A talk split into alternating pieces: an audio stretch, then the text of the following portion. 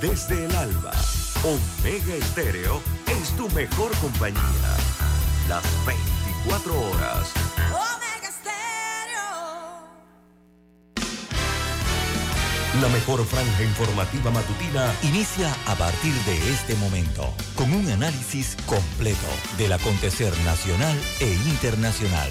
Noticiero Omega Estéreo.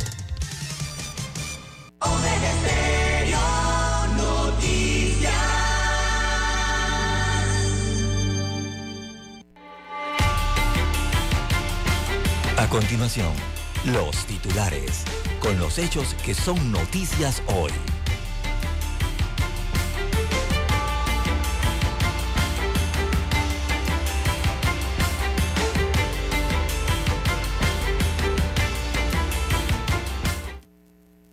Fuerza Pública realiza una requisa en La Joya y decomisa armas de fuego. Ya se está en la última fase de la extinción del incendio de Cerro Patacón. Panamá se prepara para la quinta ronda de evaluación del GAFI. También para hoy tenemos que comisionado muere tras salvar a dos personas en la provincia de Colón. Se convirtió en un héroe este uniformado. Cuatro asesinatos más en el fin de semana.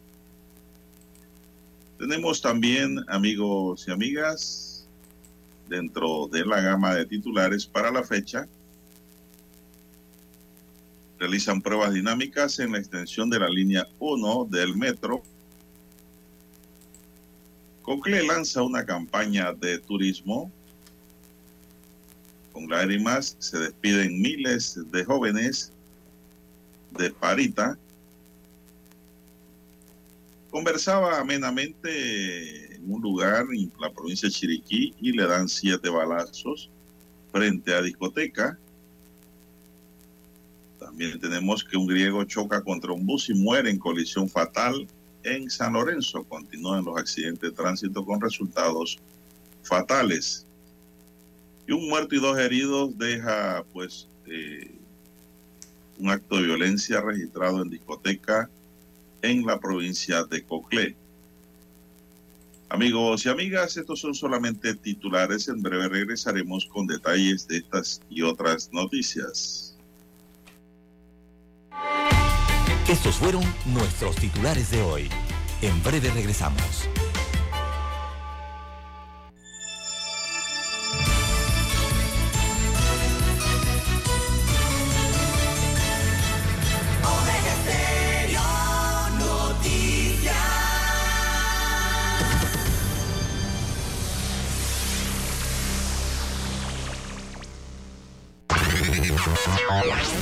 Desde el dominante Cerro Azul, Omega Estéreo cubre las provincias de Panamá, Colón, Darién, Panamá Oeste y las playas en los 107.3. Continúa desde el majestuoso Cerro Canajagua en los 107.5, cubriendo todas las provincias centrales hasta el imponente volcán Barú en los 107.3 para las provincias de Chiriquí, Bocas del Toro y Veraguas. Omega Estéreo para todo Panamá.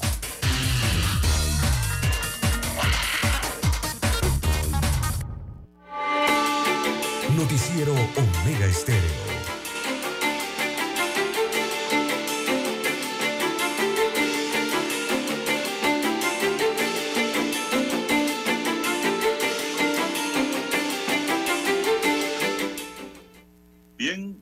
Y señores, muy buenos días. Hoy es lunes 22 de enero del año 2024. Se está yendo ya el mes de enero. En el tablero de controles digitalizado está Daniel Araúz en la mesa informativa. Les saludamos. César Lara.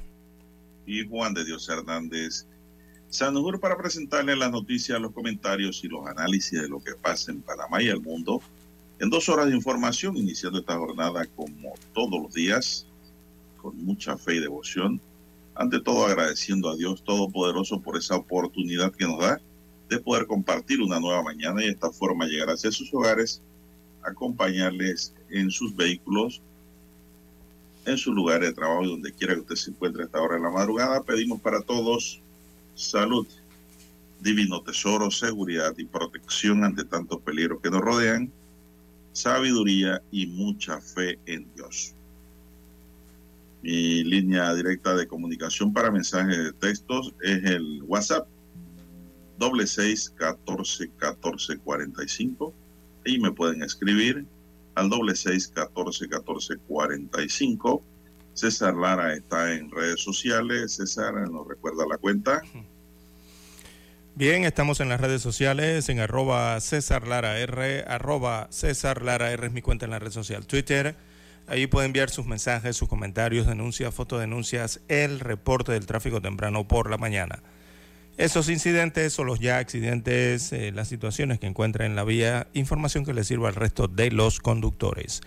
Buenos días, don Daniel Araúz, en la técnica, usted, eh, Juan de Dios Hernández Sanjur. También a todos los amigos oyentes a nivel de la República de Panamá, los muy buenos días en las comarcas, provincias, el área marítima donde nos escuchan, aquí en la República de Panamá también los que están en omegaestereo.com, cobertura a nivel mundial. Igualmente los que ya nos sintonizan en Tuning Radio, los que ya tienen la aplicación de Omega Stereo y nos escuchan en su dispositivo móvil, su celular, buenos días. Si no la tiene, bueno, desde Google, completamente gratis, la puede descargar eh, para Android y iOS. Y también los buenos días a los amigos en el canal 856 de Tigo, televisión pagada por cable a nivel nacional. Omega Stereo llega a su televisor. ¿Cómo amanece para hoy, don Juan de Dios? Bueno, bien, gracias. ¿Y usted? Espero que bien. Eh, sí, también. Bueno, a pesar del malestar ¿no? que general que hay por el humo eh, tóxico que todavía continúa eh, como, como cada día, ¿no? Ha amanecido la ciudad en medio del humo tóxico. Ya lleva varios días en esta situación, a pesar de los trabajos que se realizan para la extinción del incendio en Cerro Patacón, en el vertedero del área metropolitana. Aún así, todavía hay alguna columna de humo y hay afectaciones eh, por esta situación en Ciudad de Panamá, don Juan de Dios. Bien, con la presencia de casi 4.000 jóvenes de todo el país, culminó ayer la versión 45 del Encuentro Nacional de Renovación Juvenil realizado este año en la Plaza Colonial de Parita, provincia de Herrera. Este encuentro, eh, principal cita de la juventud católica del país, terminó con un llamado a la reflexión sobre los problemas que aquejan a la juventud, incluyendo un fuerte llamado a la atención a la clase política. Eh, con una misa campal bajo un sol radiante, los miles de jóvenes, principalmente los líderes parroquiales y acompañantes, autoridades locales culminaron la jornada presidida por el obispo Rafael Valdivieso. Durante cuatro días se, eh, se acordaron temas importantes de la relación entre la juventud y Dios, con el fin de acompañarlos en el proceso de conocerlo y aceptarlo. Para el coordinador, eh, padre Raúl de León, el uso de toldas ventiladores con agua, entre otras adaptaciones, fue parte de saber adecuarse a las circunstancias, ya que no se contó este año con un espacio apropiado para el evento que otros años se realizaba en la Feria de Azuero. El sacerdote señaló que este año participaron mucho menos jóvenes que años anteriores e indicó que la iglesia tiene que hacer un trabajo de búsqueda de los muchachos. Después de la pandemia, un 40% de los jóvenes no regresó a la iglesia la pandemia hizo mucho daño y estos más de 3.000 jóvenes son el abono inicial que Dios nos da para seguir trabajando, indicó el sacerdote.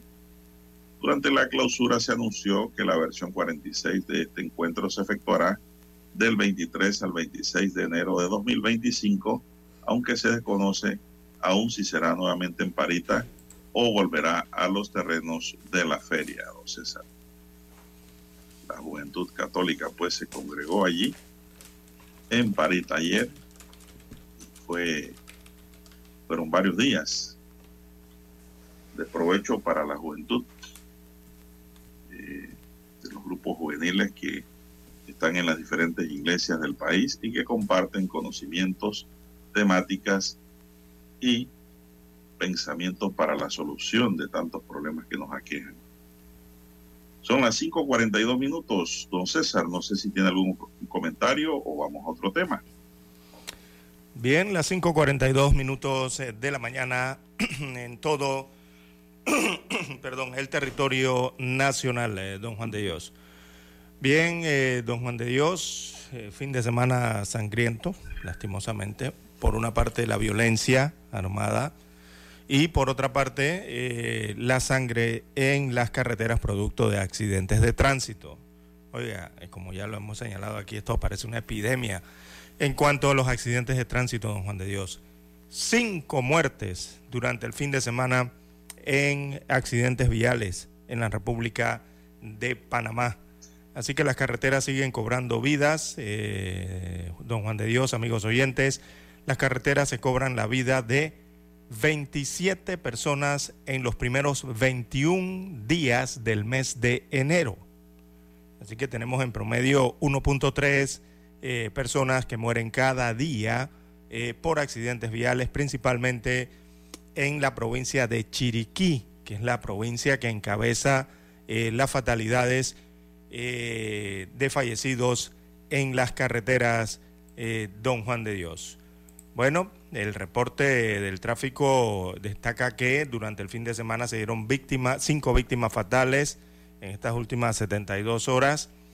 Eh, en la provincia de Los Santos, en Donosí, se dio la caída de una persona en vehículo en movimiento, falleció. También una colisión se registró en Chiriquí, en Bugaba, en la carretera panamericana. Eh, allí, un conductor de un vehículo de transporte selectivo falleció. También se dio un atropello en Panamá, en la avenida Fernández de Córdoba, cerca de la Plaza Ágora. Allí un peatón falleció. Se registró también una colisión en la provincia de Chiriquí, esto en el distrito de San Lorenzo, frente al restaurante eh. Allí una persona de nacionalidad europea falleció. Y también se registró un atropello en la provincia de Veraguas, esto frente al restaurante Los Tucanes en Santiago de Veraguas. Allí otra persona falleció en accidente de tránsito, don Juan de Dios. Así que cinco eh, vidas se perdieron en las calles eh, durante el fin de semana. Repito, esto eleva las cifras, van 29, perdón, 27 víctimas, van 27 víctimas fatales en accidentes de tránsito en 21 días del año, don Juan de Dios. Bien, eh, bueno, vamos a hacer la primera pausa para regresar con este tema, don César.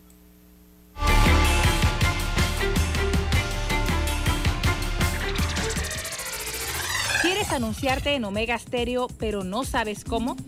Solo llámanos o escríbenos al 6675-0990 y buscaremos la mejor opción para tu marca, producto o empresa. Ya lo sabes, 6675-0990. No esperes más. En centrales telefónicas, la casa del teléfono es tu mejor opción. Te asesoramos y ofrecemos buena atención. Con años de experiencia, trabajando para ti. Brasil y lista hermosa. La casa del teléfono, líder de telecomunicaciones. La casa del teléfono, distribuidores de Panasonic. Ven a visitarnos. La casa del teléfono. 229-0465 lsdtcorp.com Distribuidor autorizado Panasonic Desde el dominante Cerro Azul en los 107.3. 107.3. Continúa por el majestuoso Cerro Canajagua en los 107.5 para provincias centrales. Hasta el imponente Volcán Barú. Volcán Barú. En los 107.3. Transmite Omega Estéreo, cadena nacional simultánea. Omega Estéreo, 24 horas en FM Estéreo. Noticiero Omega Estéreo.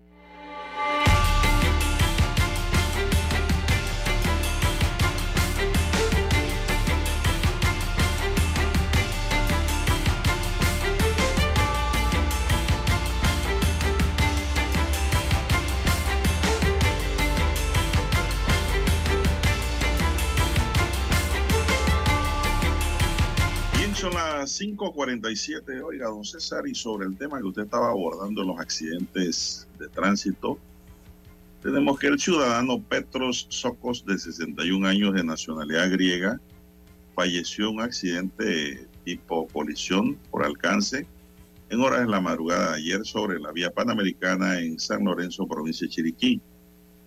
Este hecho se reportó eso de las 4 y 50 de la madrugada frente al restaurante Gladysín cuando el griego radicado en Panamá conducía un vehículo camioneta color blanca que colisionó por alcance al bus de transporte colectivo de la empresa terminal David Panamá de color celeste.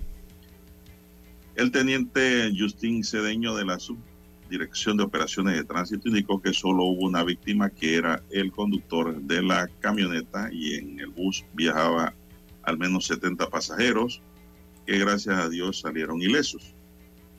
Eh, Catherine Hernández, personera municipal de San Lorenzo, realizó la diligencia de levantamiento del cadáver y ordenó su traslado a la morgue judicial para que en la necrosia se determinen las causas reales de esta muerte. Con este hecho aumentan nueve las víctimas fatales por hechos de tránsito en Chiriquí. En la presencia, en la presente semana se han reportado muertes el 15, el 16, 18 y 20 y el 21 de enero siendo la semana más trágica del año en cuanto a muertes por accidente de tránsito. Así es, don César, esto ocurrió en Chiriquí. Sí, en Chiriquí está encabezando entonces las cifras por muertes de accidentes eh, de tránsito. También en el distrito de Bugaba, eh, durante el fin de semana, recordemos, un camión colisionó con un taxi, ¿verdad? Un vehículo del transporte selectivo en eh, Bugaba y bueno, del fuerte impacto, increíble cómo quedó la estructura de ese taxi, ¿no? Eh, murió el conductor de ese vehículo del fuerte impacto allí recibido también en eh, Bugaba, ¿no? En otro de los accidentes de tránsito registrados durante el fin de semana perdón, en la provincia de Chiriquí. También otro accidente durante el fin de semana fue un atropello eh, en Plaza Ágora, ¿verdad? Aquí cerca a la vía Fernández eh, de Córdoba, en Ciudad de, Panamá. Allí una persona, bueno, fue atropellada eh, durante el fin de semana. esta persona se dirigía a comprar era eh, comida para una mascota, para su gato. Y bueno, un conductor borracho, don Juan de Dios, lo mató, lo atropelló. Así es. Este hombre perdió la vida frente a Plaza Ágora al ser atropellado por un conductor que se encontraba bajo los efectos del alcohol. Eh, le aplicaron el aparatito este para medir el alcohol, el que se llama alcoholímetro, eh, marcaba 71, ¿no? Por encima, entonces, del límite permitido aquí en la República eh, de Panamá. Según los testigos presenciales, el hombre se encontraba cruzando la calle cuando fue embestido por ese automóvil. Eh, bueno, otro de los accidentes entonces que cobró la vida de eh, personas aquí en Panamá. Adicional entonces a la caída de personas, de una persona, perdón, en Tonosí, allá en la península de Azuero, en la provincia de Los Santos. Eh, otra más que pierde la vida en la calle eh, o en las carreteras, y se suma también un atropello en Veraguas, allí en el distrito de Santiago. Una persona lastimosamente perdió la vida bajo las ruedas eh, de un vehículo. este hecho ocurrido frente al restaurante Los Tucanes en la ciudad de Santiago de Veraguas, don Juan de Dios. Bien, son las 5.51 minutos. Eh, un joven identificado como Jonathan González Carrión, de unos 24 años, fue acribillado dentro de una discoteca donde se celebraba un cumpleaños, mientras que otras dos personas resultaron con heridas. El suceso se registró a las 3 de la madrugada del domingo en una discoteca ubicada en, el, la calle Melchor Lazo de la Vega, en la ciudad de Aguadulce, provincia de Coclé. El hecho se dio cuando un hombre llegó a la fiesta y comenzó a disparar, logrando herir dos veces en el abdomen al hoyo oxiso. Otras dos balas alcanzaron el muro izquierdo de la joven Ixel Carvajal, de 26 años, residente en el Coco de Aguadulce, y otra bala se incrustó en el abdomen de Ernesto Ramos Martínez, de 24 años. Los heridos fueron llevados al hospital Rafael Esteves de la ciudad de Aguadulce, donde se determinó el deceso de Jonathan, que residía también en el Coco de Barrios Unidos de Aguadulce. En tanto que Ramón fue sometido inmediatamente a una cirugía donde se encuentra con diagnóstico reservado por lo delicado de su estado. Se presume que el hecho de sangre fue motivado por viejas rencillas y que los dos heridos fueron alcanzados por balas perdidas. No obstante, en el Ministerio Público, es el Ministerio Público quien determinará, según las investigaciones, cuál fue el verdadero móvil de este caso. Esta es la primera víctima por homicidio que se da en la provincia de Coclé. Así es. Pues. Sí, es que durante el fin de semana eh, murieron cuatro personas eh, en hechos eh, separados, ¿no? Este es uno de ellos, este muerto y dos heridos en una discoteca en la provincia de Cocle, este centro de diversión, eh, se celebraba un cumpleaños en el momento del crimen que se registró allí en el distrito de Aguadulce. Eh, esto forma parte entonces de las cuatro personas. Otras personas más fallecieron, casualmente también otra en una discoteca, pero esta discoteca en Chiriquí, eh, ¿verdad? En ese hecho, bueno, esta persona conversaba y llegaron y le descargaron siete tiros frente a una discoteca. Eh, las armas de fuego eh, en las manos de los antisociales de Don Juan de Dios siguen eh, quitándole la vida a las personas. 2.15 de la madrugada del domingo, Javier Antonio Aparicio de León, de 41 años de edad, fue acribillado a balazos frente a la discoteca New House esta discoteca está ubicada en calle 14, eh, perdón, calle H Sur. calle H Sur, eh, esto en plena barriada El Carmen, en la ciudad de David, en la provincia de Chiriquí, al occidente del país. Así que según el reporte policial, eh, el occiso tenía en su cuerpo múltiples heridas de bala disparadas por otra persona hasta ahora desconocida que lo sorprendió mientras Javier Antonio estaba tranquilamente conversando con otras personas frente a la citada discoteca. Así que el informe de la Policía Nacional destaca que en el, el 13 de junio del 2013, la víctima aprendida por, fue aprendida por el presunto delito de posesión de armas de fuego. Así que hablan de que había una cacería ¿no? Eh, al respecto y cobró entonces la vida de este ciudadano en la ciudad de David. También eh, otros hechos ocurrieron, eh, don Juan de Dios, acá en Ciudad Capital, en el distrito, perdón, en el distrito capital, en el corregimiento de Tocumen. Eh, allí lastimosamente masacraron a un seguridad un agente de una eh, agencia de seguridad privada, esto en el sector de Belén, en Tocumen. Eduardo Chávez, agente de seguridad de 42 años, fue asesinado en el mini super Chay, esto en Tocumen, Nuevo Belén. Eh, el hecho ocurrió durante el fin de semana, la noche del sábado específicamente. Este occiso de apellido Chay, eh, perdón, de apellido Chávez, eh, era residente en Chame, en la provincia de Panamá Oeste, y empleado entonces de la empresa Security Guards. Eh, recibió siete balazos según el informe por parte de desconocidos. Este incidente quedó registrado en videos, así que los agresores, eh, tras perpetrar ese ataque, sustrajeron el arma reglamentaria del vigilante.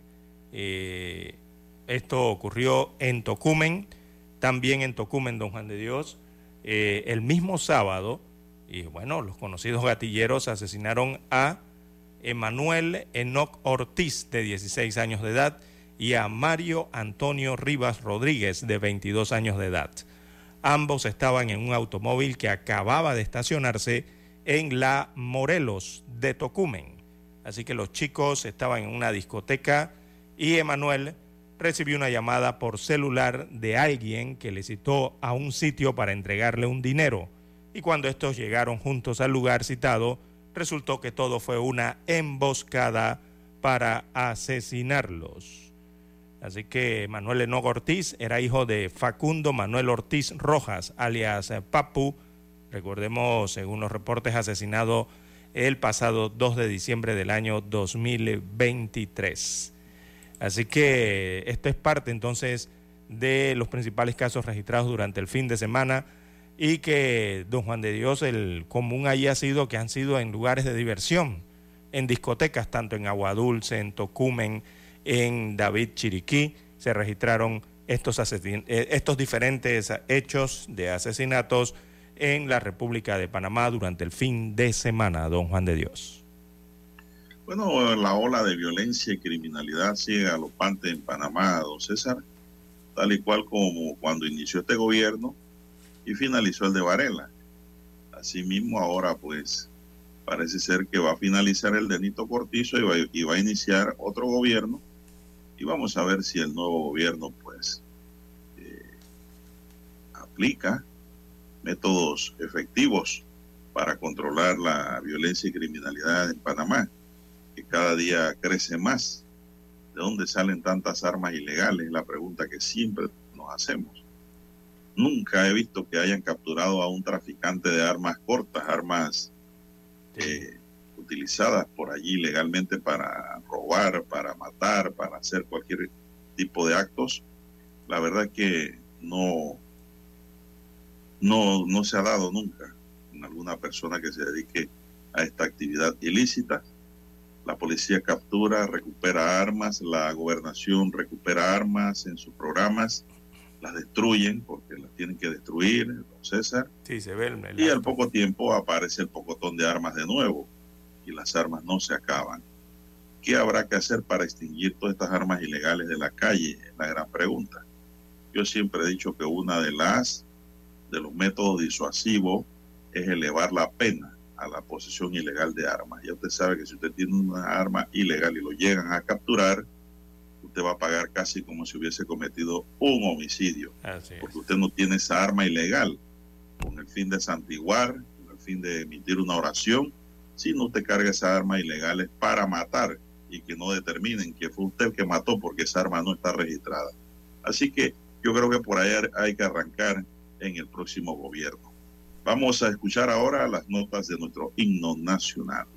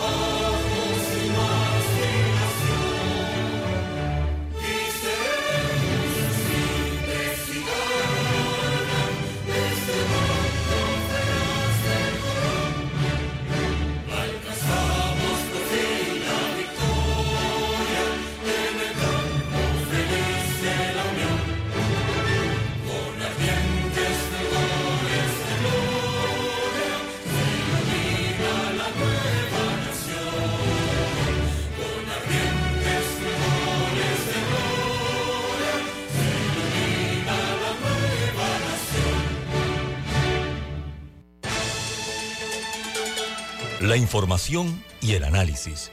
En perspectiva. De lunes a viernes, de 7.30 a 8.30 de la mañana. Con Guillermo Antonio Adames, Rubén Darío Murgas y Camila Adames Arias. En perspectiva. Por los 107.3 de Omega Estéreo.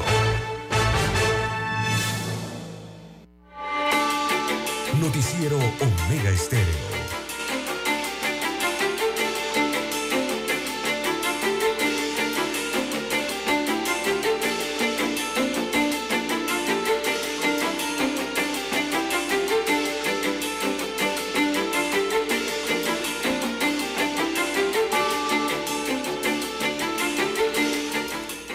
Comisionado post-mortem Jorge Martínez murió ayer cuando se lanzó al agua para salvar la vida a tres personas que se estaban ahogando en la playa de Miguel de la Borda en Donoso, Colón. Martínez cumplía un turno de supervisión de turno y cuando iba en un auto junto a dos compañeros del SENAN, del Servicio Naval Aeronaval, observaron a las personas que se ahogaban. Jorge se quitó su zambrón y dejó el arma en el auto y de inmediato se lanzó al agua junto a otro compañero. Lograron salvar a dos personas y llevarlos hasta los botes que se aproximaban también para auxiliar.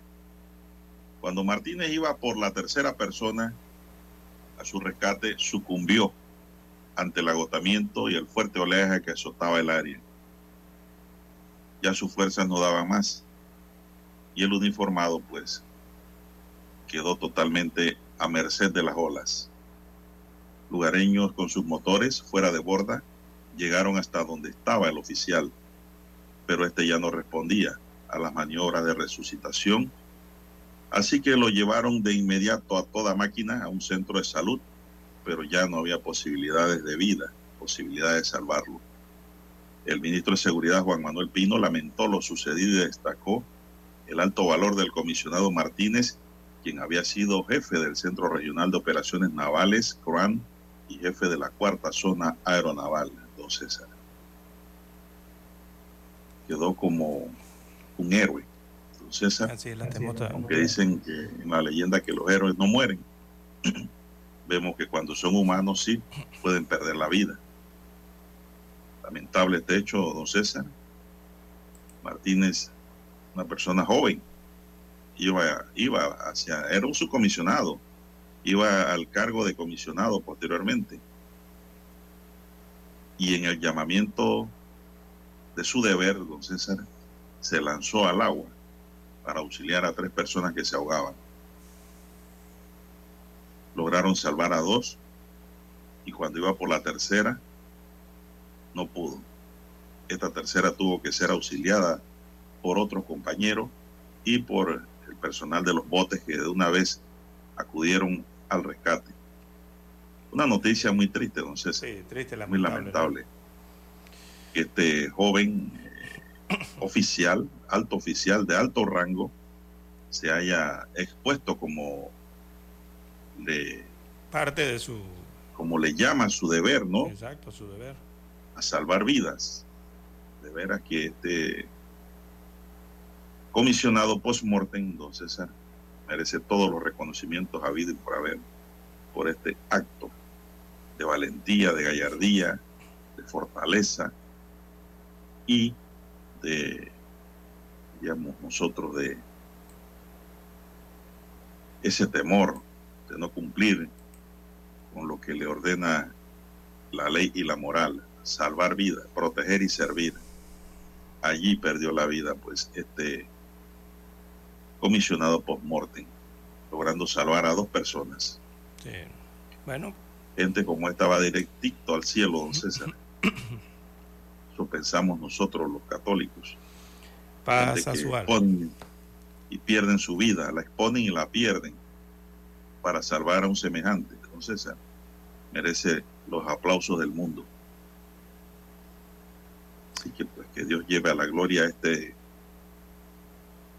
ilustre comisionado post-mortem del servicio aeronaval. Seis, nueve minutos, las seis, nueve minutos eh, de la mañana en todo el territorio nacional.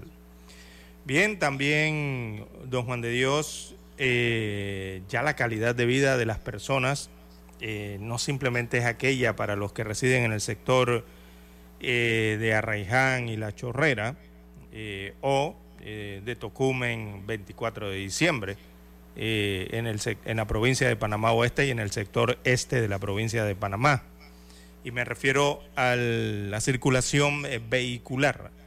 Ayer, don Juan de Dios, eh, esa, eh, esa calidad de vida truncada ya es que se nota cada fin de semana, don Juan de Dios, cada mes, y este problema se viene agudizando. Y es que ya están sufriendo de esto casi todo el país.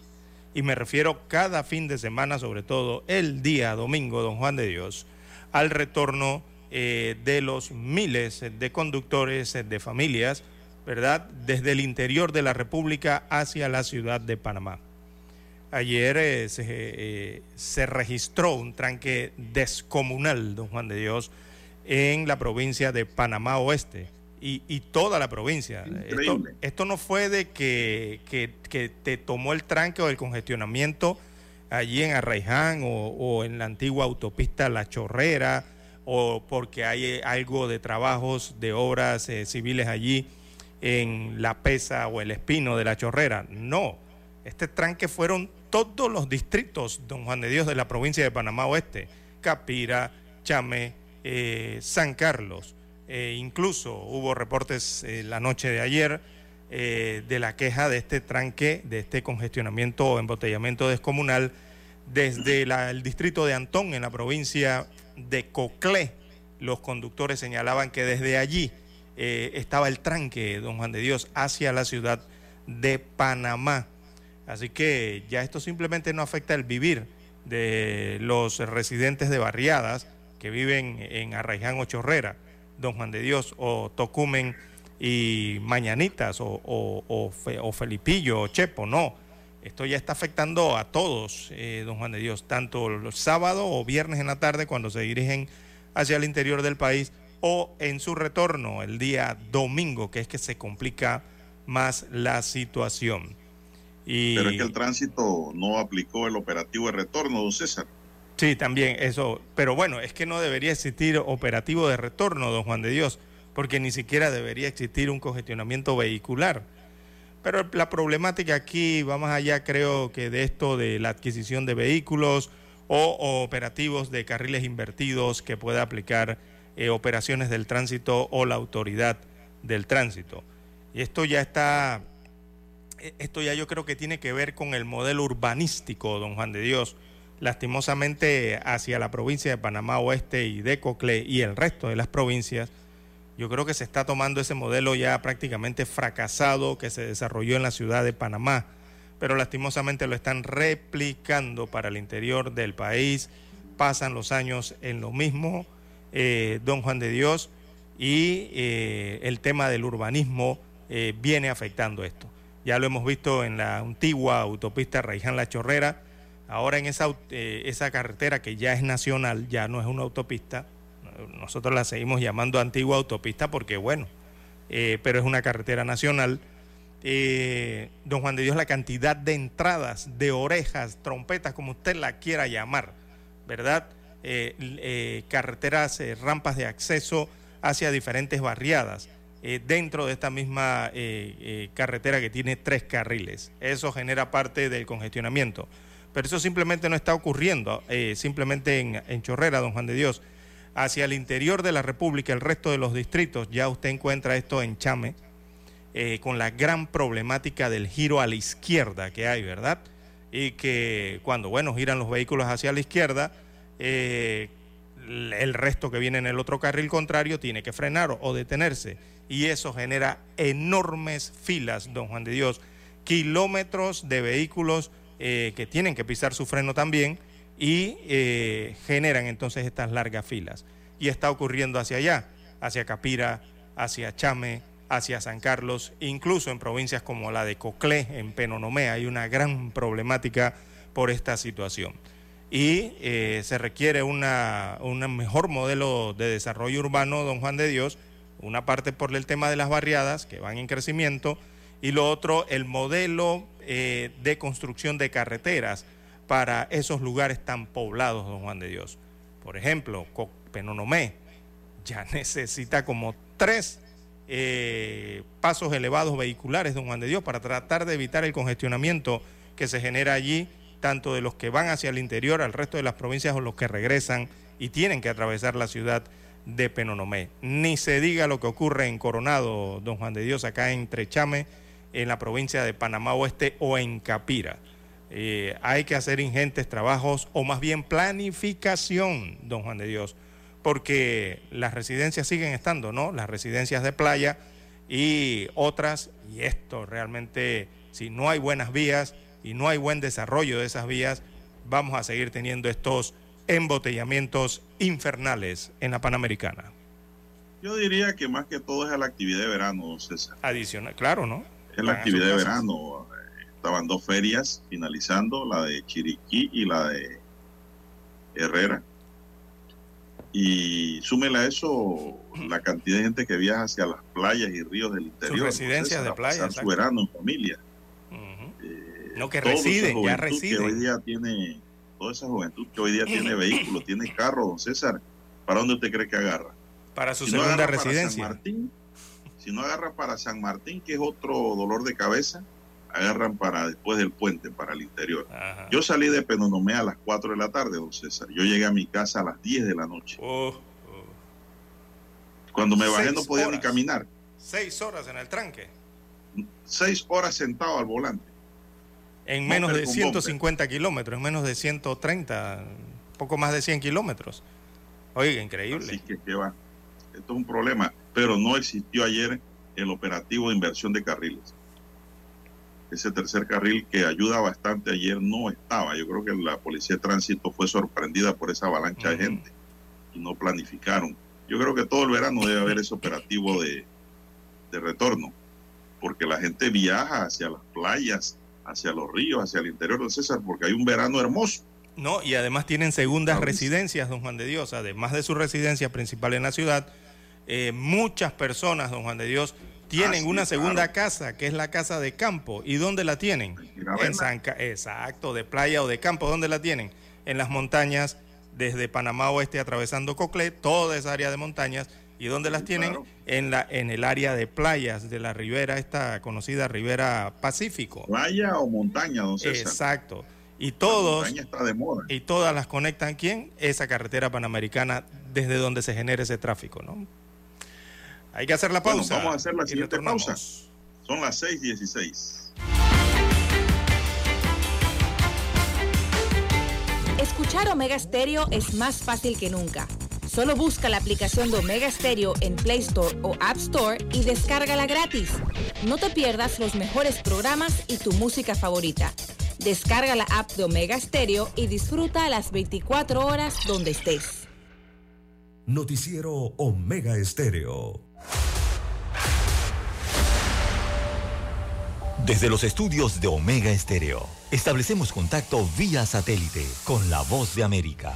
Desde Washington, presentamos el reportaje internacional.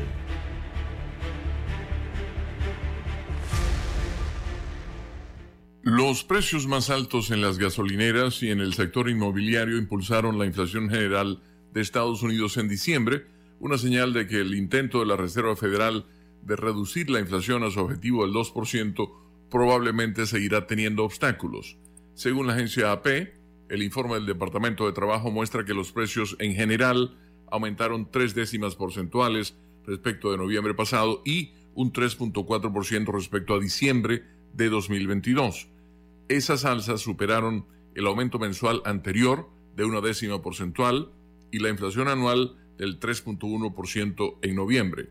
Las cifras de diciembre estuvieron ligeramente por encima de las previsiones de los economistas. Los costos de la vivienda representan más de la mitad del aumento de los precios de noviembre a diciembre. Los costos de la energía, encabezados por la electricidad y la gasolina, junto con los precios de los alimentos, también contribuyeron al incremento. No obstante, excluyendo los costos volátiles de alimentos y energía, los llamados precios básicos aumentaron apenas tres décimas mes tras mes sin cambios con respecto al aumento de noviembre. Los precios subyacentes aumentaron casi un 4% con respecto al año anterior, el ritmo más moderado desde mayo de 2021 y por debajo del aumento interanual del 4% de noviembre. Los economistas prestan especial atención a los precios subyacentes porque al excluir los costos que normalmente varían de un mes a otro, se los considera una mejor guía para determinar el rumbo probable de la inflación. La inflación general de paso se ha enfriado de manera más o menos constante desde que llegó a un máximo de cuatro décadas del 9.1% a mediados de 2022. Aún así, la persistencia de la inflación ayuda a explicar por qué, a pesar del crecimiento económico constante, el bajo desempleo y las sólidas contrataciones, las encuestas reflejan que muchos estadounidenses están insatisfechos con el estado actual de la economía. Escucharon vía satélite desde Washington el reportaje internacional. Desde el dominante Cerro Azul, Omega Estéreo cubre las provincias de Panamá, Colón, Darién, Panamá Oeste y las playas en los 107.3. Continúa desde el majestuoso Cerro Canajagua en los 107.5, cubriendo todas las provincias centrales hasta el imponente volcán Barú en los 107.3 para las provincias de Chiriquí, Bocas del Toro y Veraguas. Omega Estéreo para todo Panamá.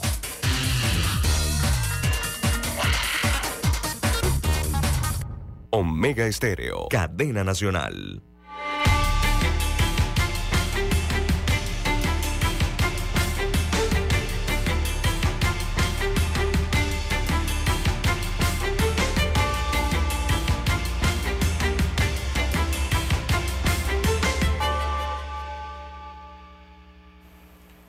Son las seis veinte minutos, amigos y amigas. Bueno, don César, el incendio que se inició el jueves en el vertedero de Cerro Patacón fue controlado en un 85% ya en el sector conocido como Calle 50 y en su totalidad en el depósito de llantas y la recepción de desechos y compactación, compactación en el relleno se ha reactivado ya en un 100% de forma supervisada.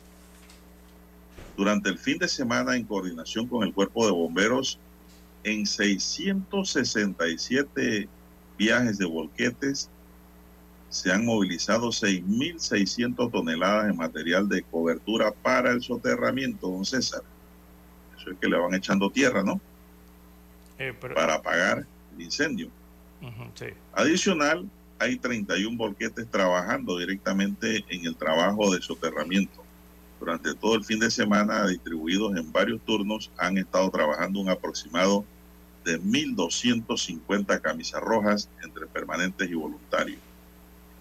La Policía Nacional sigue en custodia del lugar, vigilante y operaciones del tránsito apoya con el movimiento de los equipos rodantes.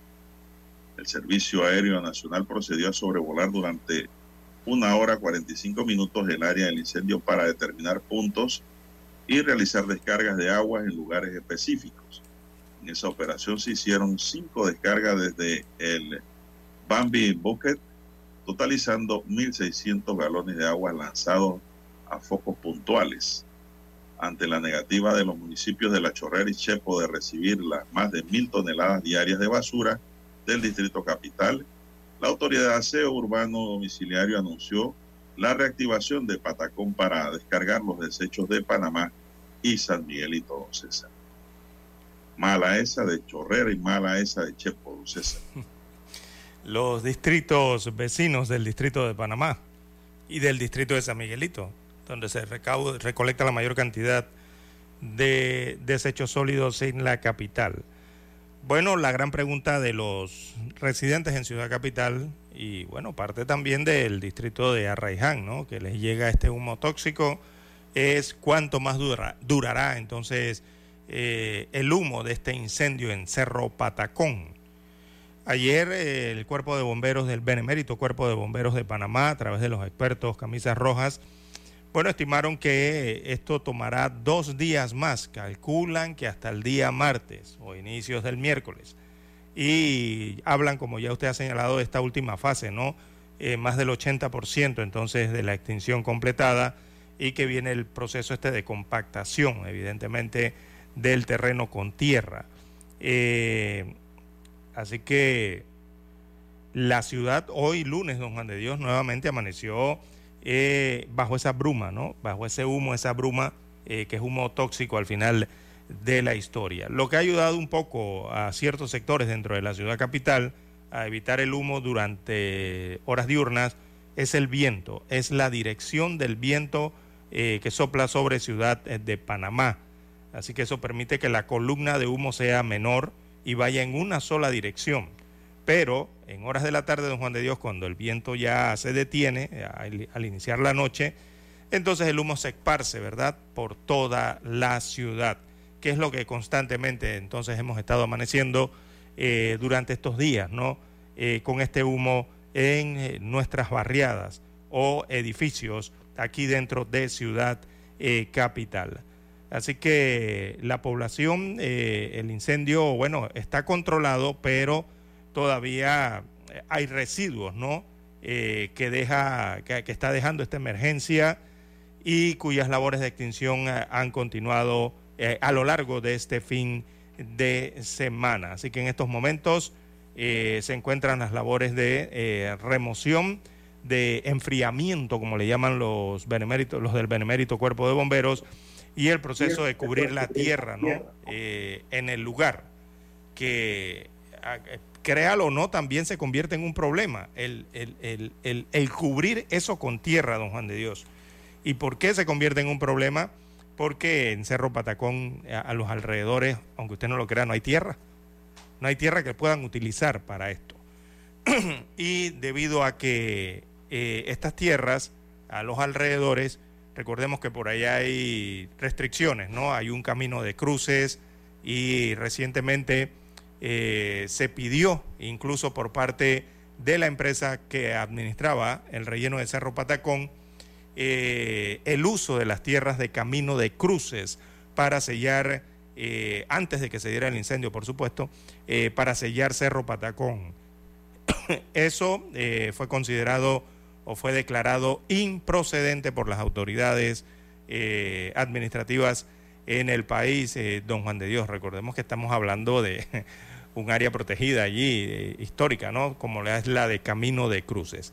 Así que, bueno, tienen que buscar tierra por otro lugar para poder trasladarla hasta Cerro Patacón e ir haciendo ese, ese sellado, ¿no? Del que usted nos explicaba hace algún instante. Bien, son las 6:26 minutos, don César. Viene el carnaval, pero yo creo que hay que preocuparse más allá, más allá por el inicio del año escolar, don César. sí. Carnaval nada más son cuatro días y se van rapidito y se acabó, pero el año escolar dura todo el 2024. Eh, no se gasta el dinero en cosas que no debe gastar, en paseos, en viajes, en carnaval, en licor, en qué sé yo. Y deje el dinero para los útiles escolares de los niños. Para, el, para los útiles y otras cosas más en los meses venideros, don Juan de Dios. no simplemente los útiles. Se acerca el inicio del año escolar y desde ya padres de familia sienten la presión producto de la falta de cupos en los centros educativos oficiales, es otro problema. Largas filas se han podido observar en algunos planteles, siendo la principal queja en las jornadas de matrícula de los estudiantes. Petra Serracín de Franco, directora regional de Educación de Panamá Centro, recordó que los padres de familia tienen hasta el próximo 26 de enero para efectuar su matrícula. La funcionaria explicó que muchos padres quizás por desconocimiento se aglomeran en las escuelas sin tener en cuenta que ya existe un, una prescripción del estudiantado. Lamentablemente los padres se adelantan y no siguen indicaciones. A nivel de la región todos nuestros estudiantes ya están inscritos de manera digital, dijo Serracín. Bueno, esa aglomeración, don César, se da muchos saben que están prescritos, pero muchos van es para asegurarse de que estén de verdad allí y no se lo vayan a saltar o brincar. Pierden su cupo. Otros irán porque quieren que sus hijos, sus acudidos, vayan a ese colegio. y de allí viene la aglomeración, don César. Serracín aseguró además que el gran problema que tienen es la intención de los padres de familia por asegurar un turno en la jornada matutina. Nosotros le hemos garantizado un cupo a cada estudiante, pero no le podemos garantizar al padre de familia darle el turno que desea, recalcó. Esa es una de las causas de las filas, don César. Está clarito. El Ministerio de Educación señala que la atención debería ir enfocada en aquellos estudiantes que migran de una región a otra o con aquellos que provienen del extranjero. Sin duda alguna, la principal dolencia del sistema es la infraestructura, que con el paso de los años se ha quedado por detrás de la demanda. Claro, si no se construyen escuelas nuevas, lógico, la población crece, ya sea por nacimiento o por migración. No hay, no hay construcción de escuelas nuevas en Panamá, don Juan de Dios, muy pocas. Así es. No se toma en cuenta la migración de extranjeros y no se toma en cuenta la cantidad de nacimientos y niños que van entrando en la edad eh, escolar. Eh, no hay una estadística, para por gusto están las estadísticas ahí, don César, no hay planificación. no, para nada, lo que hablaba en el bloque anterior. Sí, exacto. Bien, así que pues ojalá se supere este problema cosa que vemos difícil. Y los padres de familia, pues, tendrán que aceptar los turnos vespertinos si no hay en la mañana. Bien, vamos a hacer una pausa, señoras y señores, para escuchar el periódico.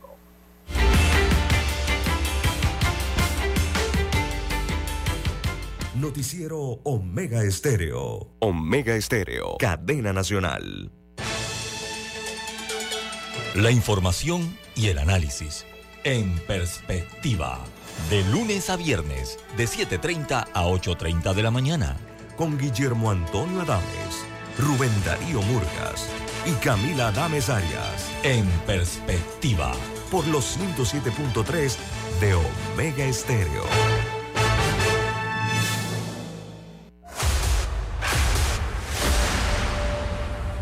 Desde los estudios de Omega Estéreo, establecemos contacto vía satélite con la voz de América. Desde Washington, presentamos el reportaje internacional.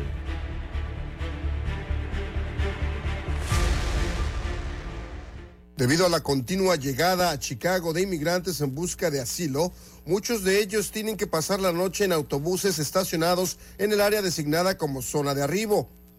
Los autobuses son proporcionados por la municipalidad para proteger del frío a inmigrantes recién llegados mientras se les encuentra espacio en uno de 28 albergues. Tengo que esperar ahí que nos llamen por un refugio y eso, dicen ellos. Ya tenemos cuatro días ahí no han llamado nada, pero estamos esperando a ver qué sucede. La mayoría de los que se resguardan de la inclemencia del tiempo en esos autobuses son hombres jóvenes y solteros. En la zona de arribo proveemos autobuses para resguardar del frío a los inmigrantes. Les damos cobijas, ropa adecuada para el invierno, información que ellos puedan necesitar, comida y asistencia médica, dijo el alcalde Brandon Johnson. Me siento agradecido por, por el apoyo que nos dan porque es bueno, así no dormimos en la calle nos dan alimentos, nos dan, dan apoyo con ropa. Tres días, yo, yo tres días durmiendo todo. Eh, más que todo, todo bien.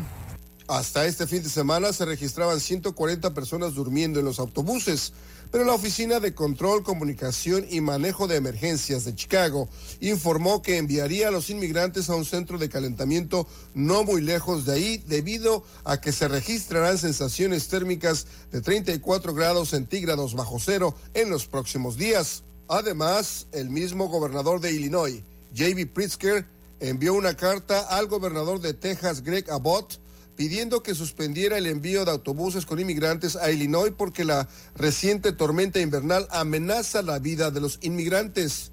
Y esta semana Johnson se reunirá con los alcaldes de diversos suburbios para crear un plan estratégico y de apoyo en relación a la llegada de autobuses de Texas. Enrique García Fuentes, Voz de América, Chicago. Escucharon vía satélite desde Washington el reportaje internacional. Noticiero Omega Estéreo. Las noticias impresas en tinta sobre papel. Con ustedes. Escuchando el periódico. Los titulares de las primeras planas de los diarios estándares de circulación en Panamá.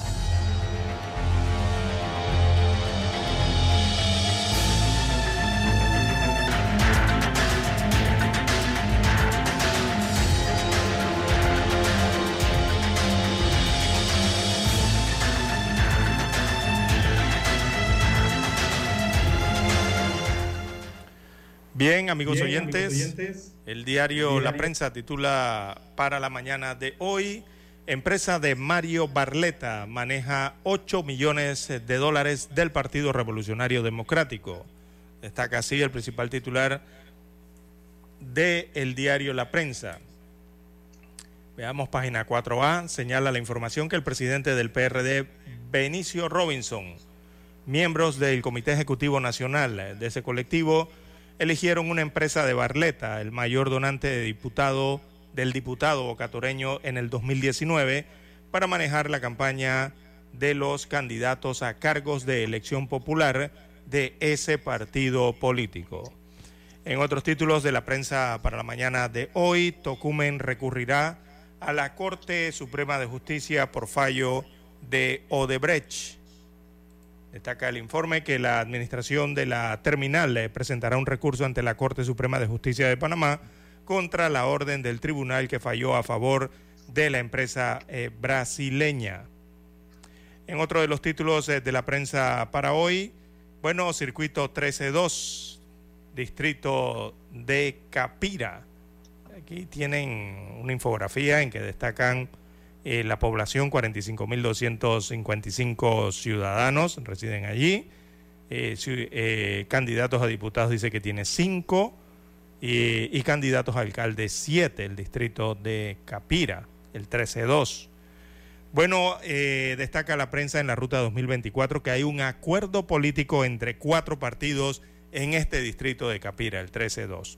Jorge Ramos, alcalde del distrito de Capira y primo de la diputada Yanibel Abrego, fue postulado como candidato por los partidos Revolucionario Democrático, Molirena, Realizando Metas y Alianza en el circuito 1312 de Capira.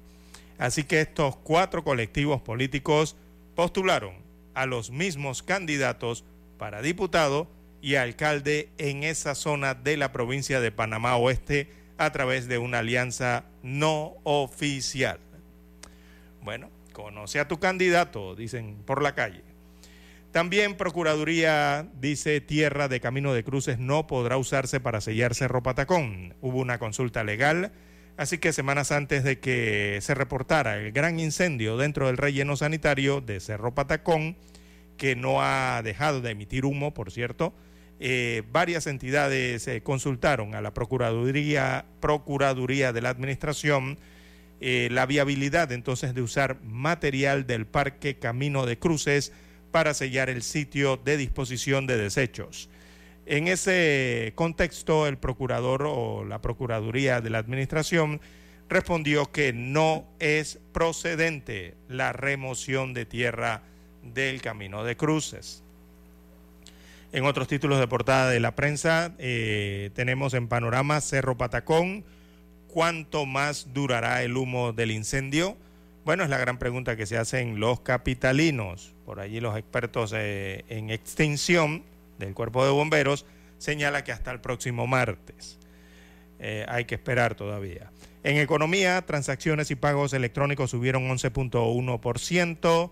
También Feria de Boquete generó 14 millones de dólares según sus organizadores. Eh, la sección Vivir Más desarrolla hoy el reportaje Smithsonian, eh, Proyecto Playa Ismito, así mismo como lo oye, de Ismo, ¿no? Ismito. Eh, la fotografía principal del diario La Prensa para la mañana de hoy. Bueno, Latin American Amateur Championship 2024 de golf. Mexicano Santiago de la Fuente se corona campeón. Eh, lo muestra la fotografía hoy del diario La Prensa en primera plana, al mexicano Santiago de la Fuente de 22 años de edad. Eh, se coronó ayer en Panamá como el campeón del Latin American Amateur Championship 2024 de golf, eh, que bajó, veamos, bajó el telón el día de ayer domingo en la cancha de Santa María Golf Club Esto aquí en la capital panameña. Por su parte, el veterano panameño Miguel Ordóñez, quien completó ayer domingo su noveno eh, eh, campeonato, eh, fue participación en este caso, ¿no? Fue el mejor local al finalizar con un total de 209, veamos cuántos golpes tiene, 289 golpes más 9, destaca la tabla de este campeonato. Bien, son los títulos que presenta para hoy la, la portada del diario La Prensa. Revisemos ahora los principales titulares de primera plana de la estrella de Panamá. Bien, la estrella de Panamá dice, la violencia mata cada vez a más niños en Panamá. La violencia ya no solo acaba con la infancia de nuestros niños, cada vez más los afecta directamente. El año pasado 47 personas entre niños y adolescentes perdieron la vida, un aumento impactante del 30% en comparación con el año anterior. Esta cifra constituye el 8% de todos los homicidios del mismo periodo.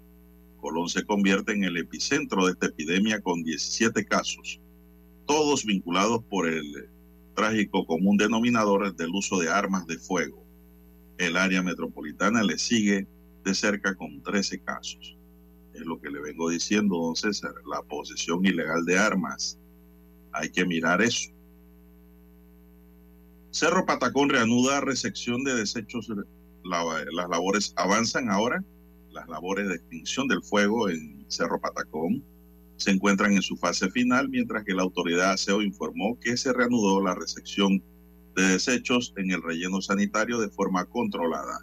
Las autoridades comunicaron ayer en la mañana que el incendio había sido controlado un 85% en el sector conocido como Calle 50 y 100% en el depósito de llantas. En otros titulares, hoy la estrella nos dice Josefa Sánchez C y la lucha contra el colonialismo académico. La desigualdad producida por el colonialismo en, toda en todas sus vertientes es una de los males, es uno de los males que ha combatido toda su vida Josefa Sánchez Contreras desde la militancia y la academia. En otros titulares, la inclusión es posible en la cinta costera. Más de 300 atletas participaron en la carrera caminata organizada por la Fundación Luces Panamá y la Asociación Best Buddies Panamá. La actividad tiene como propósito fomentar la inclusión en el ámbito deportivo. Es importante visibilizar las capacidades de las personas, resaltó Mary Millar, presidente de la Fundación Luces de Panamá. Panamá se prepara para eh, evaluaciones del GAFI.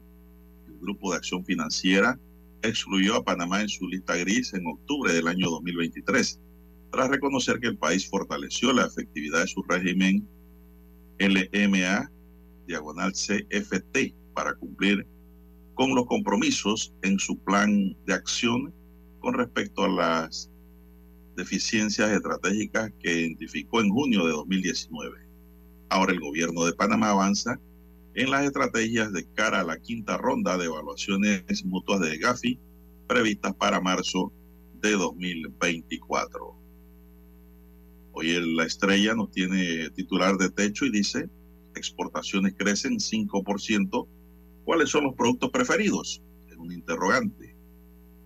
De enero a octubre de 2023, las exportaciones panameñas sumaron 3.245.000.7 millones, es decir, un 5% más que en igual, en igual periodo, pero del año 2022.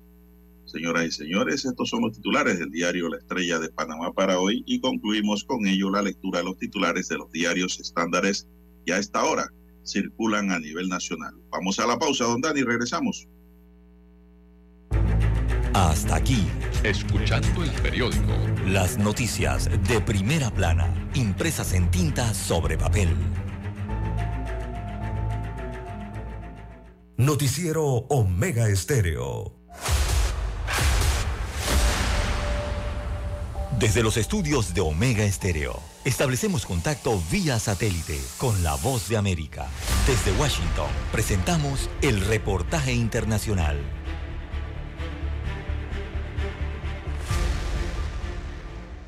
El Salvador está en la recta final de la campaña para la elección presidencial y para diputados al Congreso Nacional, a la que expertos califican de atípica porque no hay concentraciones masivas, no hay debates ni abundantes spots en radio y televisión en los que los contendientes piden el voto ciudadano. El Salvador tradicionalmente ha tenido campañas electorales desiguales y los aspirantes se han quejado que el partido de turno en el Ejecutivo tenía acceso a mayores recursos. Pero en esta oportunidad la desigualdad se acentúa porque el Ministerio de Hacienda no entregó la deuda política que solicitaron algunos partidos en la contienda, según dice el secretario general del partido de izquierda Frente Farabundo Martí para la Liberación Nacional, Oscar Ortiz. Esta semana, a pesar de que ya es tarde, imagínese usted, ya básicamente vamos a, llegar a las elecciones del 4 de febrero y resulta que muchos partidos, eh, los candidatos están haciendo con sus propios recursos. La más reciente encuesta que presentó el consorcio El Salvador Observa de la Universidad Privada Francisco Gavidia reafirma una arrasadora ventaja para el partido Nuevas Ideas, tanto a nivel presidencial con un 70.9% de aceptación para el segundo mandato del presidente Nayib Bukele, así como para el Congreso y las municipalidades, como explica el académico Oscar Picardo. Los demás partidos están muy bajos. De hecho, medimos si conocían o no a los candidatos y la gente no conoce a los candidatos. No ha habido campaña porque no han tenido fondos. Según el sondeo, en el Congreso, que estará conformado por 60 diputados, 57 corresponderían al oficialismo, dos al partido opositor Arena y uno al Partido Demócrata Cristiano PDC. Los salvadoreños que tienen documentos de identidad con domicilio registrado en el país que reside en el extranjero comenzaron a votar desde el pasado 6 de enero vía remota por Internet. Nerima del Reyes, Voz de América, San Salvador. Escucharon vía satélite desde Washington el reportaje internacional. Noticiero Omega Estéreo. Es momento de adentrarnos al mar de la información. Este es el resultado de nuestra navegación por las noticias internacionales más importantes en este momento.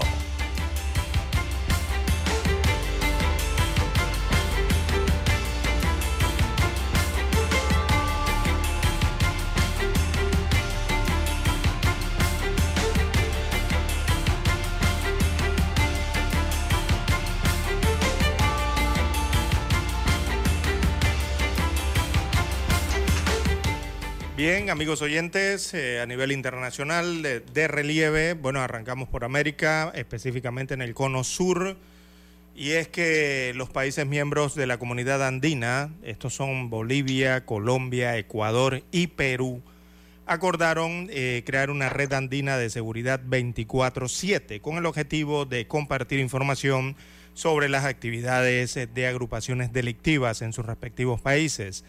Así que el acuerdo fue uno de los principales puntos de un extenso plan de acción eh, resolutivo, ellos le llaman PAR eh, por sus siglas, eh, que aprobaron los ministros de Relaciones Exteriores y de Seguridad de los países de ese organismo que se reunieron en Lima, Perú.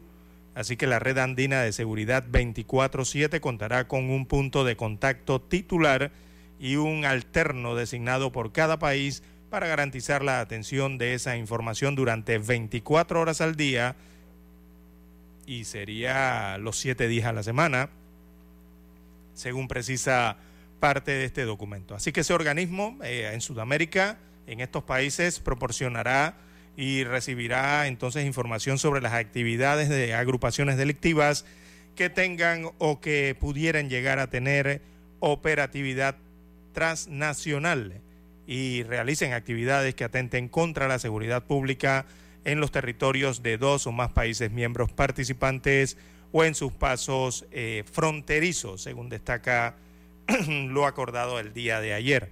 Así que Bolivia, Colombia, Ecuador y Perú acuerdan crear Red Andina de Seguridad 24/7 para enfrentar al crimen transnacional. Bien, por otro lado, amigos y amigas, eh, para esta fecha tenemos que el gobierno de Honduras lamentó la muerte de la senadora colombiana Piedad Córdoba, de 68 años, a quien recuerda como una luchadora por los derechos humanos y la democracia en América Latina. Lamentando el fallecimiento de Piedad Córdoba, luchadora por los derechos humanos, eh, se le envía condolencias a sus familiares, indicó el canciller hondureño Eduardo Enrique Reina en un mensaje en la red social X. El expresidente de Honduras, Manuel Zelaya, también lamentó la muerte de la política colombiana a causa de un infarto, una muerte repentina. Con sus valientes acciones y su encendido verbo fustigó por décadas el fascismo y terrorismo en Colombia. Sus enemigos estarían alegres con su muerte, mas no saben que piedad inspira a millones, señaló Zelaya, quien fue derrocado el 28 de junio de 2009 cuando promovía una consulta popular denominada la cuarta urna, orientada a reformas constitucionales, desoyendo impedimentos legales que entonces aducía a la cuestionada justicia de su país. Córdoba, del oficialista Pacto Histórico, murió el sábado en Medellín a los 68 años de edad, confirmó el presidente de Colombia, Gustavo Petro. Córdoba, que el próximo 25 de enero cumpliría sus 69 años, falleció en la clínica Conquistadores de Medellín a consecuencia de un infarto según las primeras informaciones, César. Sí, fue encontrada por eh, sus escoltas eh, a pocos días de su onomástico. Iba a cumplir 69 años de edad. Y bueno, esta colombiana, don Juan de Dios, eh, congresista, ¿no? Y que es conocida por, bueno, la lucha esta, buscaba una salida negociada realmente al conflicto armado que vivía, vive el hermano país y siempre tuvo dichos y, fue una figura en general, ¿no? Muy, controvertida en Colombia y también a, nivel nacional. Bueno, eh, muere la, la, la congresista Piedad Córdoba.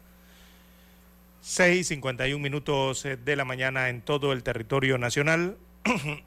bueno, y en Ecuador Don Juan de Dios en Sudamérica, eh, el Ministerio de Seguridad emitió ayer eh, cifras e información respecto a lo que vive este país sudamericano y las autoridades aseguran que gracias a las últimas decisiones del gobierno central ecuatoriano, las muertes violentas bajaron de 28 a 6 diarias. Antes morían 28 ecuatorianos por día, producto de la violencia.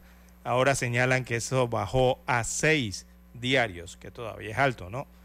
Así que es el promedio diario que tasan entonces debido a las últimas acciones. El detalle está en que, bueno, han tenido que tomar eh, diversas acciones eh, de excepción, toques de queda y todas estas situaciones para poder que bajara a ese nivel. Eh, en cuestión de 40 días se ha logrado entonces más de lo que administraciones anteriores en Ecuador pudieron lograr eh, que no supieron, dice el ministro de Seguridad, hacer nada y descuartizaron al Ecuador. Esto según ha declarado el ministro de Seguridad ecuatoriano. Bien, las 6.52 minutos de la mañana en todo el país. ¿Qué más tenemos, don Juan de Dios? Bueno, este domingo, menos de una semana después de una aplastante derrota en Iowa y días antes de que los votantes de New Hampshire le propinaran otra. De Santis no fue por la tercera, se retiró de la carrera presidencial, don César, para 2024. En una declaración en video desde Florida, De Santis apoyó a Trump y se mostró dispuesto a terminar su segundo mandato como gobernador. Su salida marcó una caída impresionante para un republicano que durante un tiempo parecía singularmente posesionado para sacar al partido del control de Trump. De Santis parecía tenerlo todo, de dinero e impulso detrás de él, una trayectoria convincente, un argumento generacional y una historia de éxito eh, que compartir.